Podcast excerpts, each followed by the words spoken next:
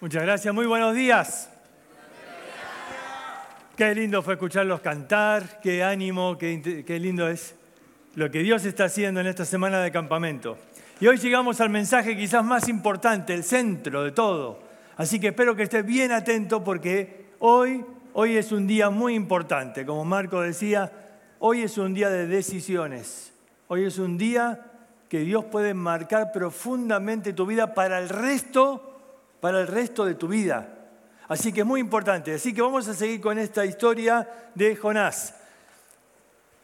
Ayer, capítulo 2, ahí versículo 9, leíamos, la salvación es de Jehová. La salvación es de Jehová. Ahora, acá hay un recurso literario que se llama un quiasmo. A ver, esto no es chino, pará, te voy a explicar. ¿Qué es un quiasmo? Es algo muy interesante significa que esta frase está en el mero centro del libro. Es decir, que si contás la cantidad de palabras en el idioma original que fue escrito en el hebreo, antes de esta frase y las que hay después es exactamente la misma, está en el medio. Eh, si pudiéramos escribir el libro de Jonás así a lo largo, acá en una pantalla, y alguien comenzara a leerlo de allá para acá, y otro empezaría a leerlo de allá para acá, se juntarían acá en el medio en esa frase, la salvación es de Jehová. Es que en aquel tiempo se escribían en rollo, ¿viste? Y se abrían así el rollo. Entonces, cuando abrías, en el medio, lo que leías era, la salvación es de Jehová. Es que eso marca el tema principal de este libro. Jonás no fue escrito para contarte un cuento de la historia de un hombre que estuvo dentro de un pez, sino que Jonás está escrito para que entiendas este principio, la salvación es de Jehová. Y eso significa que Dios tiene un plan, un plan para la salvación, no solo para tu vida, un plan para salvar a otros. Y esto es lo que vamos a ver a través de la historia de Jonás. Ahora, ayer terminamos viendo que el pez vomitó a Jonás, ¿eh? lo expulsó ahí, el pez lo llevó cerca de Nínive y lo expulsó ahí. Y entonces vamos a leer cómo comienza el capítulo 3. Fíjate, capítulo 3 de Jonás dice, vino palabra de Jehová por segunda vez a Jonás, diciéndote, levántate y ve a Nínive, aquella gran ciudad, y proclama en ella el mensaje que yo te diré. Otra vez, ¿no? Lo mismo que le había dicho antes, levántate y ve a Nínive. Ahora Jonás esta vez no lo pensó dos veces, porque el pez todavía estaba ahí con la boca abierta. ¿eh? O vas a Nínive o volvés adentro del pez. Así que Jonás dijo, bueno, esta vez voy. Y se levantó Jonás y fue a Nínive conforme a la palabra de Jehová. Y era Nínive ciudad grande en extremo, de tres días de camino. Y comenzó Jonás a entrar por la ciudad, camino de un día. Era de tres días de camino, pero él entró un día. ¿eh? Y predicaba diciendo, de aquí a 40 días Nínive será destruida. Y los hombres de Nínive creyeron a Dios y proclamaron ayuno y se vistieron de silicio, desde el mayor hasta el menor de ellos. Ahora, fíjate bien, entró Jonás un día, mira, vamos a analizar un poquito lo que Jonás predicó. Él predicó un mensaje corto y malo. No era un gran predicador, Jonás parece. ¿Qué era su mensaje? En el hebreo son seis palabras nomás.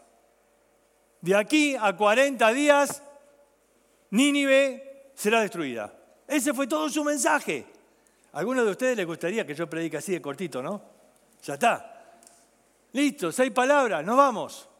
Un mensaje corto y un mensaje malo. Hoy diríamos un mensaje que tira mala onda, un mensaje, ¿eh? Jonás, decinos algo lindo. No, no, 40 días, ¡pum! Se acabó todo, Nínive destruida. No es un mensaje muy popular, no es un mensaje que llama la atención. Un mensaje corto y malo. Pero algo más, solo va camino de un día. Decía que para llegar a toda la ciudad tenías que caminar tres días. ¿Y él cuánto hizo? Un día. Es decir, muchas ganas no tenía predicar. Él no se esforzó mucho, digamos. Simplemente entró un día diciendo, de aquí a 40 días Nínive será destruida. Y de pronto se convierte todo el mundo. De pronto todos se arrepienten. Uno dice, para, para, hay algo hay algo raro acá, ¿o no? Hay algo raro. A ver, imagínate que viene un hombre de África, un morochito de África, viene acá y se para ahí en el centro de la plaza en Santiago, eh, la plaza principal ahí, se para ahí y dice, de aquí a 40 días Santiago va a ser destruido. Y alguien le pregunta, ¿quién lo dice? Montutu. Mi Dios, Montutu. Y vos decís, ¿qué pensás de esa persona? Está loco, está loco. ¿Y por qué yo voy a creerle? Se para un loco ahí adelante dice, de un Dios que yo no creo, de un Dios que ni conozco, y dice, 40 días será destruida. A ver, algo pasa acá, algo raro hay. ¿Por qué le creyeron a este hombre? ¿Por qué creyeron este mensaje? Todo, todos se arrepintieron. ¿Qué pasó? ¿Qué fue lo que creyeron? Fíjate lo que Jesús dijo. Entonces respondieron algunos de los escribas y de los fariseos diciendo, Maestro, deseamos ver de ti señal. Y él les respondió, la generación mala y adúltera demanda señal, pero señal no les será dada, sino la señal del profeta Jonás. Porque como estuvo Jonás en el vientre del gran pez tres días y tres noches, así estará el Hijo del Hombre en el corazón de la tierra tres días y tres noches. Acá nos habla de una señal, la señal de Jonás. Los hombres de Nínive se levantarán en el juicio contra esta generación y la condenarán, porque ellos se arrepintieron a la predicación de Jonás. Y aquí más que Jonás en este lugar. A ver, Jesús fue más que Jonás. ¿Sí? A ver, nosotros vimos que Jonás descendió, ¿se acuerdan? Descendió por su desobediencia. ¿Te? Descendió a Jope, descendió al barco, descendió al mar, descendió al pez, cada vez más bajo, descendió por su desobediencia. Cristo descendió por su obediencia. Filipenses capítulo 2. Dice que Él fue obediente a Dios y descendió del cielo y estando aquí en la tierra descendió a la posición del siervo y aún a morir en una cruz y ahí descendió al sepulcro, descendió por su obediencia. Jonás no hizo grandes milagros, Jesús hizo milagros. Jonás predicó un mensaje sin compasión. Él no quería que se arrepientan. Jesús conmovido por la compasión por la gente, él predicó. Ahora te das cuenta, acá hay alguien mejor que Jonás. Jonás salió del vientre de un pez, pero no estuvo muerto. Pero Jesús venció la misma muerte. Hay más que Jonás, dice en este lugar. Y el último texto, tres veces Jesús citó a Jonás. Dice, porque así como Jonás fue señal a los ninivitas, también lo será el Hijo del Hombre a esta generación. Ahora fíjate, Señal, acá está la clave. Señal. ¿Qué es una señal? A ver, señal. Esta palabra generalmente se refiere a algo sobrenatural para dar fe de la existencia de un poder divino o para acreditar el mensaje que trae la palabra de Dios. A ver, viene este hombre de África ahí y dice, Santiago va a ser destruida en 40 días. Montó tú lo dice y vos decís, ¿quién es? ¿Cómo te voy a creer? A ver, dame una señal. Dame una señal. Hacía un milagro para ver que te crea. En aquel tiempo, un profeta tenía que hacer una señal. A ver, ¿te acordás de, por ejemplo, Elías? Eh, él dijo, el que haga bajar fuego del cielo. ¿Eh? Y los 400 profetas de Baal intentaron y no pudieron. Y después Elías hizo bajar fuego del cielo. Esa era la señal.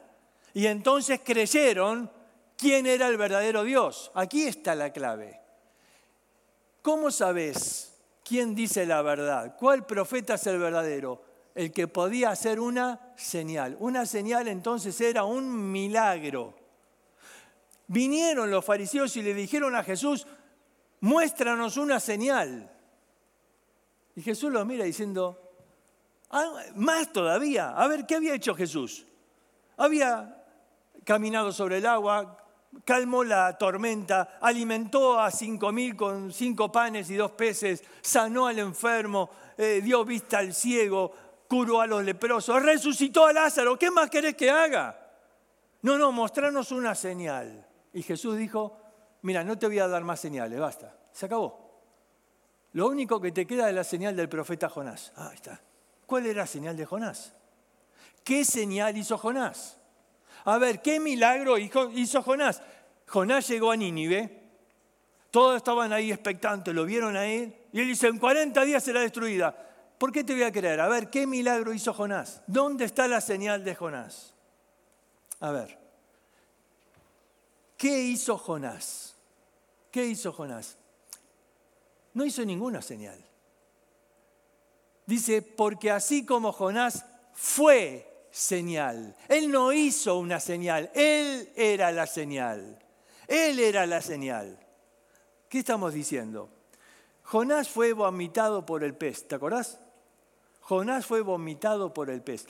¿Sabes que los marineros lo vieron? Claro, el barco, después de que tiró a Jonás, ellos volvieron, ¿por qué? No tenían provisiones. ¿Te acordás que habían tirado todas las provisiones al agua? Así que ellos no podían ir a Tarsis. Ellos pegaron la vuelta, ellos volvieron. Y cuando ellos volvieron, ven ahí a Jonás. ¿Cómo sabemos esto? Bueno, porque Jonás relata que los del barco se habían convertido, habían clamado a Dios. Se encontró con ellos después. Y la historia de Jonás, que había sido vomitado por el pez, que había sobrevivido, había llegado hasta Nínive. ¿Por qué? Mira, te voy a contar algo de Nínive y ahí vas a entender. Te voy a contar algo de Nínive. Nínive era una gran ciudad, quizás una de las más grandes de su época.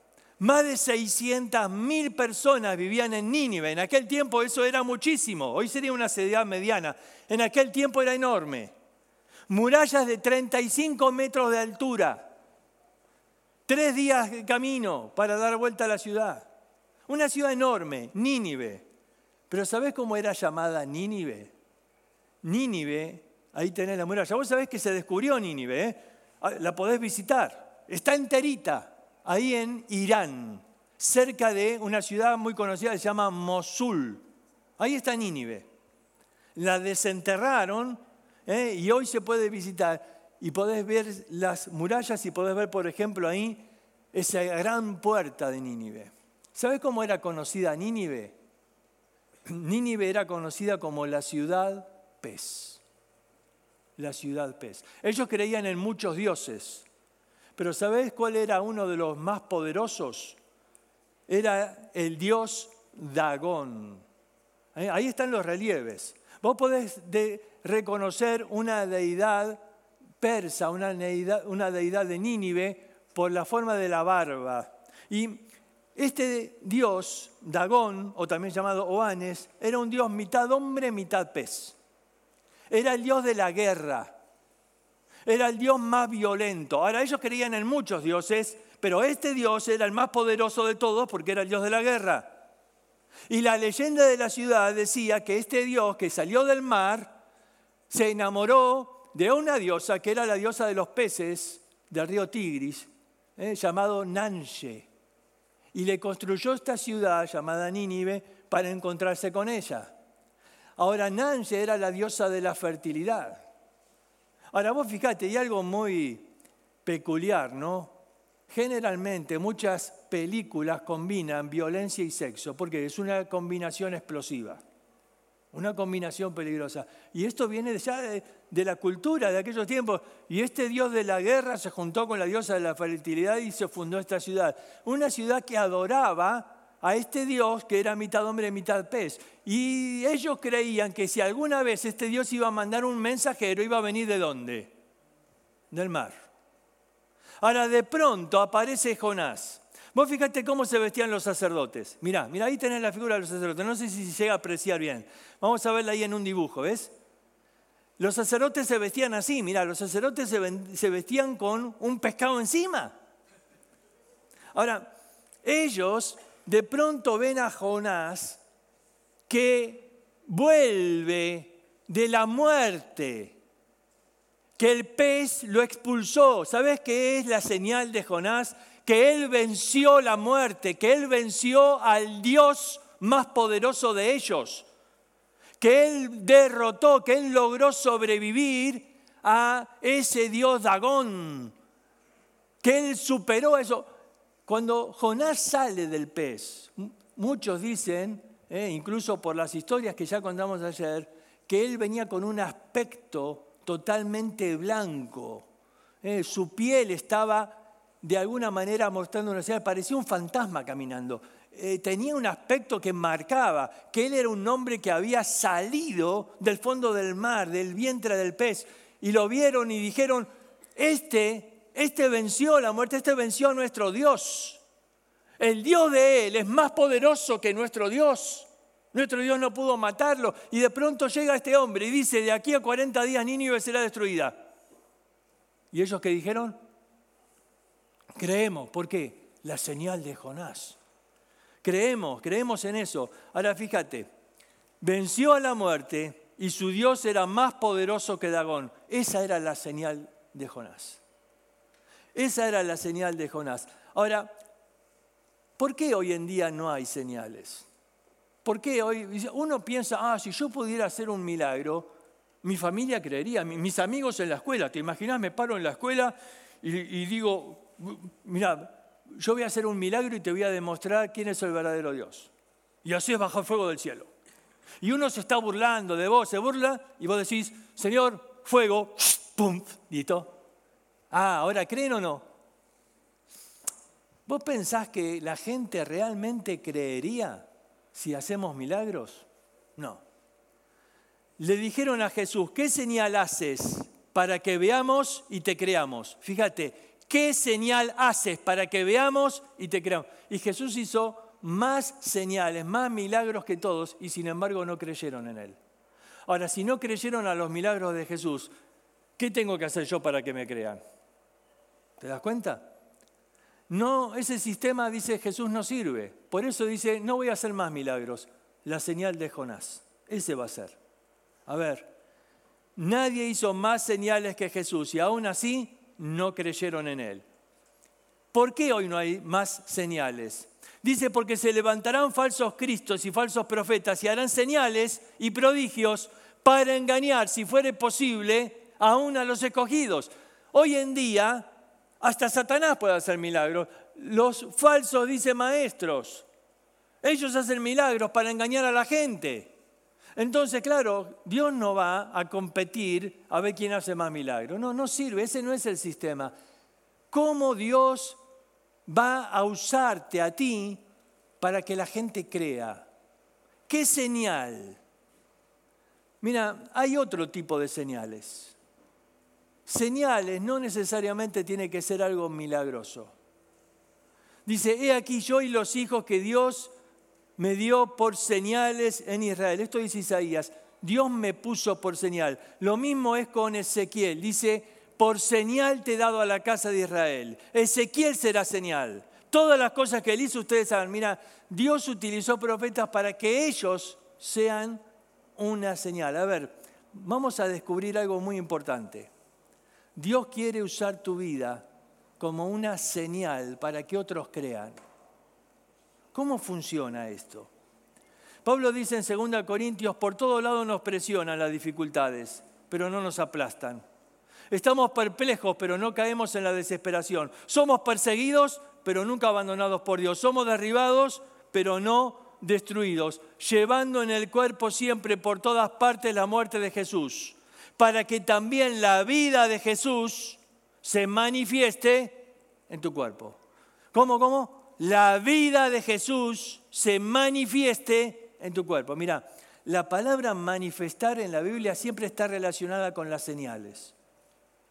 Se manifestó esta señal. Una señal ha sido manifiesta. Es decir, estas palabras van juntas y dice, la vida de Jesús se manifiesta en tu cuerpo. La vida de Jesús se manifiesta en tu cuerpo. Mira, el poder de Dios se manifiesta en la creación, dice Romanos 1.19. La justicia de Dios se manifiesta en la ley, dice Romanos 3.21. La gracia y el amor de Dios se manifestaron en la cruz, pero la vida de Jesús se manifiesta en tu cuerpo. A ver, miren, lo veo medio perdido, necesitamos hacer algo. ¿Les gusta eh, ¿A quién le gusta actuar? ¿A quién le gusta actuar? Ahí ser una actriz, un actor. ¿A quién? ¿A quién le gusta actuar? ¿Eh? A ver, una, vení, vení. ¿A quién más le gusta actuar? A unos muchachos, vamos, a unos muchachos, vamos a hacer una improvisación acá de actuar. Vamos, vamos. Otra chica más. Dale. Y suban acá adelante. Necesito dos, tres muchachos, vamos. Dale, venga, venga. Dale, ahí está, uno más. Listo, listo.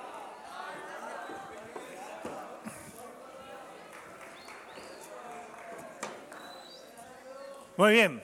Acá tenemos a los actores. Un aplauso a los actores, por favor.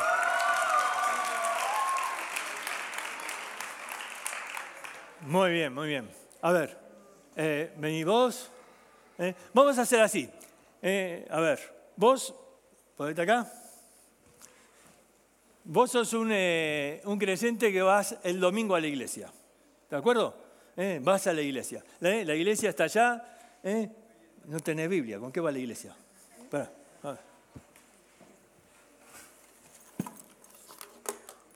Acá tengo una Biblia. ¿Eh? Biblia, ahí está. ¿Listo? Vos vas a la iglesia. ¿eh? Esta es tu ruta, la calle que vas caminando para la iglesia. ¿Sí? ¿Eh? A, ver, acá, vení vos para acá, vos para acá. ¿Eh? Ustedes son una pareja ahí que está peleando, discutiendo ahí en la iglesia. ¿Eh? Vos tirate acá en el piso. Vos venís para acá. Para aquí. Vos sos uno que se pasó la noche ahí y estás ahí medio borracho, ¿viste? Tirado ahí en el piso. muerto no, muerto no, borracho. Y vos estás fumando ahí, ¿viste? Así, ¿eh? ¿Listo? A ver. Muy bien. Muy bien. Volvamos acá. ¿Listo? Vos vas, esta es la calle, ¿eh? Andate a la iglesia. Dale.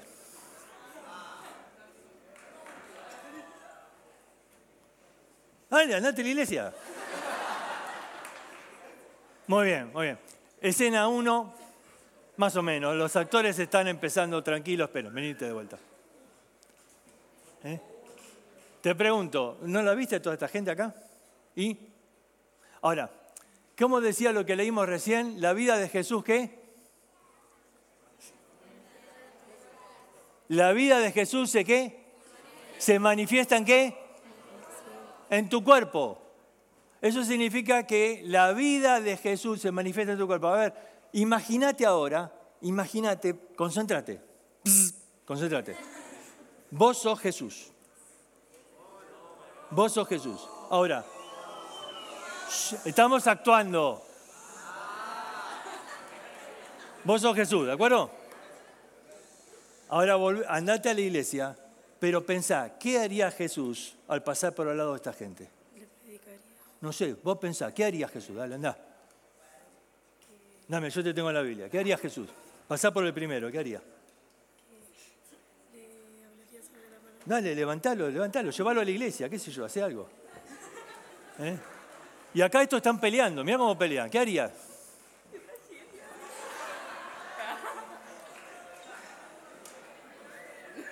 O sea, hablale, decile algo, decile.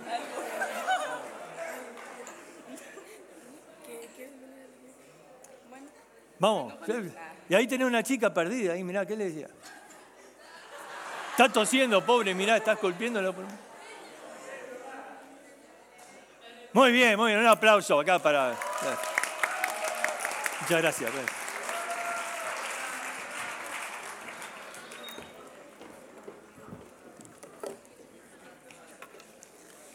Ahora, ¿sabes qué? ¿Sabes qué? Vos, dice ahí, sos Jesús. Es decir, la vida, escúchame, la vida de Jesús se manifiesta en tu cuerpo. A ver, somos nosotros la señal.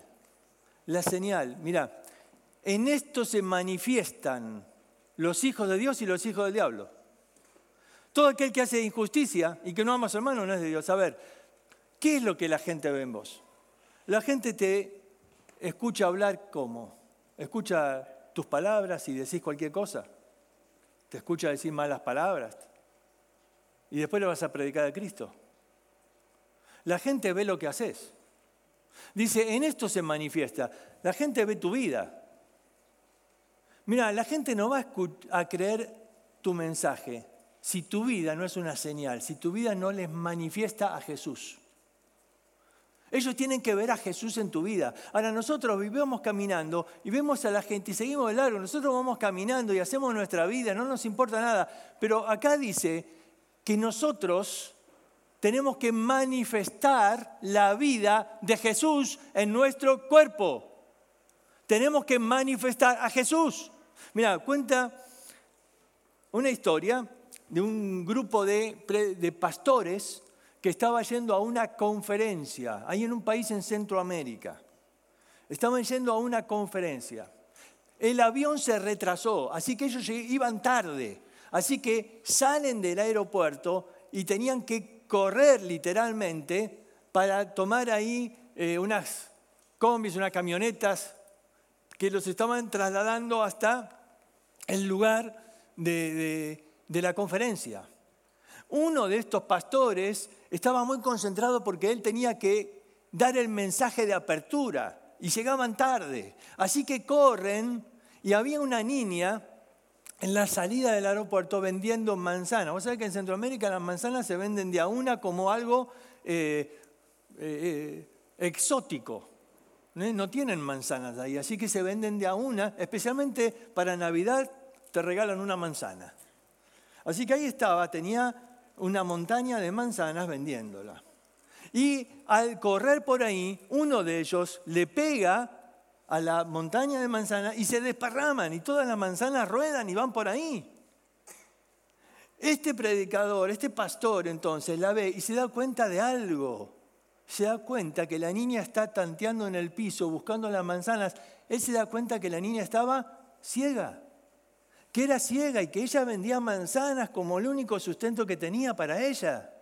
Y todos corren y le gritan, dale, dale, llegamos tarde, vamos, que se va. Y él corre ahí, pero no podía dejar a la niña ahí. No, no, no. Su corazón decía, no, no podés dejarla ahí, mira. Entonces él le dijo, ustedes vayan y avisen que voy a llegar más tarde. Pero tú tienes que dar el mensaje de apertura. Ustedes vayan. Y él entonces ayuda a la niña a juntar todas las manzanas. Y cuando termina, pone la mano en el bolsillo y saca un billete y le da dinero y dice, toma, por las manzanas que se golpearon o se perdieron. Y la niña toma la plata y claro, ella no podía verlo y entonces le pregunta, discúlpeme señor, sí querida, ¿qué quieres? ¿Usted es Jesús? ¿Usted es Jesús? Y este hombre entendió. Nosotros tenemos que mostrar a Jesús, pero a veces vivimos corriendo metidos en nuestras cosas. Nosotros tenemos que manifestar a Jesús a la gente. ¿Y qué es lo que ellos ven? Dice, mira, los hijos del diablo se manifiestan en lo que hacen. La gente tiene que ver si realmente tú eres un hijo de Dios.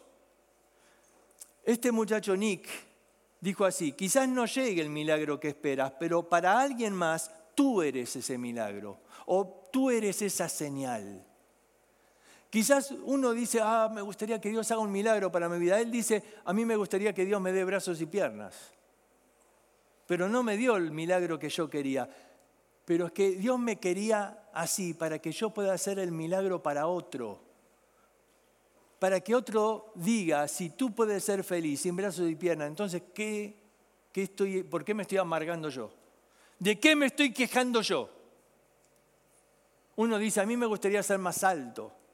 Otro diría, a mí me gustaría ser más flaco. No sé, cada uno quiere ser algo distinto. Nick dice, ¿te das cuenta? Tú puedes ser el milagro para alguien más.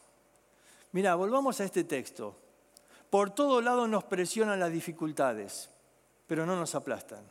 Estamos perplejos, pero no caemos en la desesperación. Somos perseguidos, pero no somos abandonados por Dios. Somos derribados, pero no somos destruidos. ¿Por qué Dios permite estas situaciones en nuestra vida? Porque en estos momentos es cuando podemos manifestar a Jesús. A ver, ¿te acordás de esta escena? Mira, ahí tenés a Pablo y a Silas en la cárcel. Pablo y Silas en la cárcel, habían sido encarcelados injustamente. Ellos no habían hecho nada malo. Los azotaron mucho, dice la escritura. Y ahí estaban a medianoche en una cárcel injustamente, les habían pegado tanto que les dolía hasta el apellido. ¿Y sabes qué estaban haciendo? Estaban cantando. Estaban cantando a Dios, alabando a Dios. Y los presos no entendían nada. En una cárcel se escuchan insultos, se escuchan gritos, pero no se escuchan alabanzas a medianoche después de haber sido torturados. Y viene un terremoto y las puertas se abren y ¿sabes qué? Nadie se escapó. Eso sí que fue un milagro. Nadie se escapó. ¿Por qué? ¿Por qué no se escaparon? Porque estos hombres estaban impactados por la vida de estos dos. Decía, ¿cómo hacen esto? ¿De dónde sacan fuerza para cantar? ¿Cómo pueden estar felices después de haber sido azotados? Pablo y Silas estaban manifestando a Jesús en sus vidas. Estaban mostrándoles su esperanza, su amor, su pasión, que era comunicar el mensaje. Estaban comunicándoles una señal. Eso es la señal. Esa es la señal. A ver, la señal es mostrar a Cristo aún en los momentos más difíciles de la vida. Cuando todo el mundo grita, se queja, desespera, cuando todos salen a la calle con carteles y se manifiestan y tiran piedras, incendian lugares, cuando todos manifiestan lo que hay en el corazón. ¿Qué hay en el corazón? Ira, eh, eh, pasiones desordenadas, lujuria, inmoralidad. Cuando la gente del mundo manifiesta lo que hay en el corazón. El Hijo de Dios tiene que manifestar qué? A Jesús en tu cuerpo. La gente tiene que ver algo diferente. Esa es la señal. Esa es la señal que va a convencer. A ver, ellos tienen que ver en tu vida algo que les convenza. A ver, ¿por qué voy a creer tu mensaje? ¿Por qué voy a creer tu mensaje? ¿Qué señal me das? Tenés que dar una señal. Mira, la señal se manifiesta en tu vida dice, llevando en el cuerpo siempre, por todas partes, la muerte de Jesús, para que la vida de Jesús se manifieste en tu cuerpo. A ver, la señal de Jonás, ¿qué fue? Vida que brotó de la muerte. Para el mundo él estaba muerto, lo tiraron al mar, por tres días no apareció, está muerto, se lo tragó un pez, está muerto. Vida que brotó de la muerte. ¿Ves como decía? Llevamos la muerte de Jesús para que la vida de Jesús se manifieste. Así también vosotros considerados muertos al pecado, pero vivos para Dios en Cristo Jesús, Señor nuestro. ¿Cuál es la señal? La señal de Jonás es que él venció la muerte, es que el Dios de Jonás era mayor que el Dios de los ninivitas. La señal que vos tenés que dar es que morimos a nuestra vieja vida, morimos, dice acá, al pecado, para que la vida de Jesús se manifieste en mi cuerpo. Tengo que mostrarles que mi Dios es mayor que el Dios de este mundo. A ver, tengo que mostrarles que puedo ser feliz sin recurrir al pecado. Tengo que mostrarles que no necesito drogarme para vivir una fantasía, una irrealidad. Tengo que mostrarles que yo puedo ser feliz con Cristo y aún en una situación como Pablo y en una cárcel, después de haber sido golpeado, todavía puedo cantar y puedo mostrar felicidad y puedo mostrar que Dios está conmigo. Esa es la señal, la señal que impacta este mundo. ¿Qué tiene esta persona? ¿Cómo hace? ¿Cómo hace para ser diferente? ¿Por qué no necesita recurrir al alcohol, a emborracharse para encontrar placer? No necesita. ¿Por qué cuando todo el mundo corre en una dirección, él va en otra? Y su vida, su vida eh, es, es mejor que la mía. Tenemos que ser una señal a este mundo. tú eres la señal que Dios quiere mostrar. A ver si me entendés, Dios hoy no quiere hacer milagros. ¿Por qué? Porque Jesús hizo milagros y no creyeron en Él. Entonces Dios, el plan de Dios no es hacer milagros hoy. ¿Sabes qué es el plan de Dios? Usar tu vida como una señal. Para que tú le muestres al mundo que se puede ser feliz con Cristo, para que le muestres al mundo que Cristo es real. ¿Por qué? Porque vive en tu vida y tú manifiestas a Jesús. Tú eres la señal de Dios. La gente te va a escuchar cuando tu vida manifieste que tus palabras son verdaderas. Cuando la gente escuche que tienes paz y lo muestras, que tienes gozo y lo muestras, que vale la pena ser santo y que no necesitas recurrir al pecado y que eres feliz con la vida que Dios te da. Y la gente dice, eso es una señal. Yo quiero ser así y de pronto te cruzas ahí por tu calle y ves a alguien que la pasó mal, toda la noche ahí, vomitando porque se emborrachó, porque se drogó, y ahí está. Y vos decís, ¿sabes qué? Podés ser feliz sin necesidad de todas esas cosas. Cristo te puede liberar de todo eso. ¿Por qué no venís? Y de pronto tu vida es una señal, tu vida es el milagro. Dice, porque así fue Jonás señala a los ninivitas. Y así lo será el Hijo del Hombre a esta generación. Ahora con esto terminamos, escúchame. Dice, Jonás fue señal a los ninivitas. Y Jesús fue señal a su generación. ¿Y en nuestra generación quién? ¿Y en nuestra generación quién? Para que seáis irreprensibles y sencillos, hijos de Dios sin mancha, en medio de una generación maligna y perversa. ¿Te acuerdas lo que había dicho Jesús? La generación mala y perversa demanda señal. Acá dice, nosotros ahora estamos en medio de una generación maligna y perversa. Otra traducción dice torcida y corrupta. Una generación retorcida y corrupta. Y en medio de ella nosotros resplandecemos como luminares en el mundo, resplandecemos como las señales de Dios. Mira, este es un gran desafío a tu vida, un gran desafío. ¿Estás dispuesto a que Dios te use para ser la señal que convenza a tus amigos de que Cristo es real? La señal que convenza a tu familia, a tu escuela, a tu barrio de que Cristo es real? Vos decís, yo no creo que pueda. Yo no creo que pueda. Bueno, Jonás no creía mucho tampoco él, pero Dios lo usó. Lo usó de tal manera que el avivamiento más grande de todos los tiempos se convirtió toda la ciudad. La noticia llegó hasta el rey y el rey manda que todos se arrepientan y hagan ayuno y clamen a Dios para ver si Dios cambia de opinión y no nos destruye. Y toda la ciudad se arrepintió. ¿Saben qué es interesante? Porque te dije, se descubrió la ciudad de Nínive hace poco. La desenterraron y ahí encontraron toda la historia. Y en la historia de Nínive está relatado que un día, hubo un día donde hubo un ayuno de toda la ciudad y los templos quedaron vacíos. El día que Jonás predicó.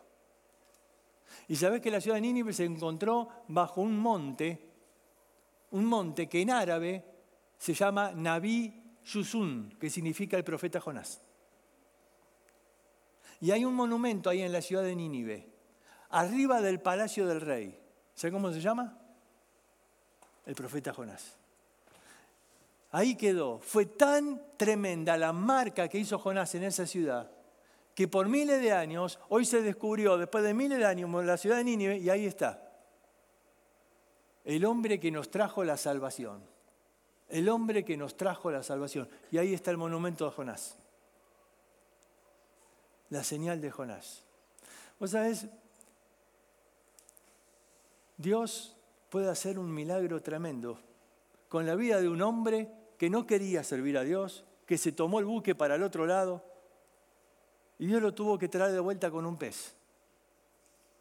Pero en el plan maravilloso de Dios, porque la salvación es de Jehová, en el plan maravilloso de Dios, Dios usó la historia de ese pez para convencer a los ninivitas que adoraban al, al Dios pez de que Jonás había vencido a la muerte. ¿Te das cuenta de los planes de Dios? Dios a veces permite algo en la vida, porque esa es la oportunidad para mostrarle al mundo que el poder de Dios es mayor y que puedes vencer y ser feliz aún en medio de una enfermedad, que puedes cantar aún en medio de una crisis en la familia y que puedes aún mantenerte fiel en medio de circunstancias difíciles. Y la gente ve la vida del Hijo de Dios que canta en medio de las pruebas y dice, ¿cómo hace? ¿Qué tiene él? Ah, es la señal, la señal de Jonás. Vamos a orar.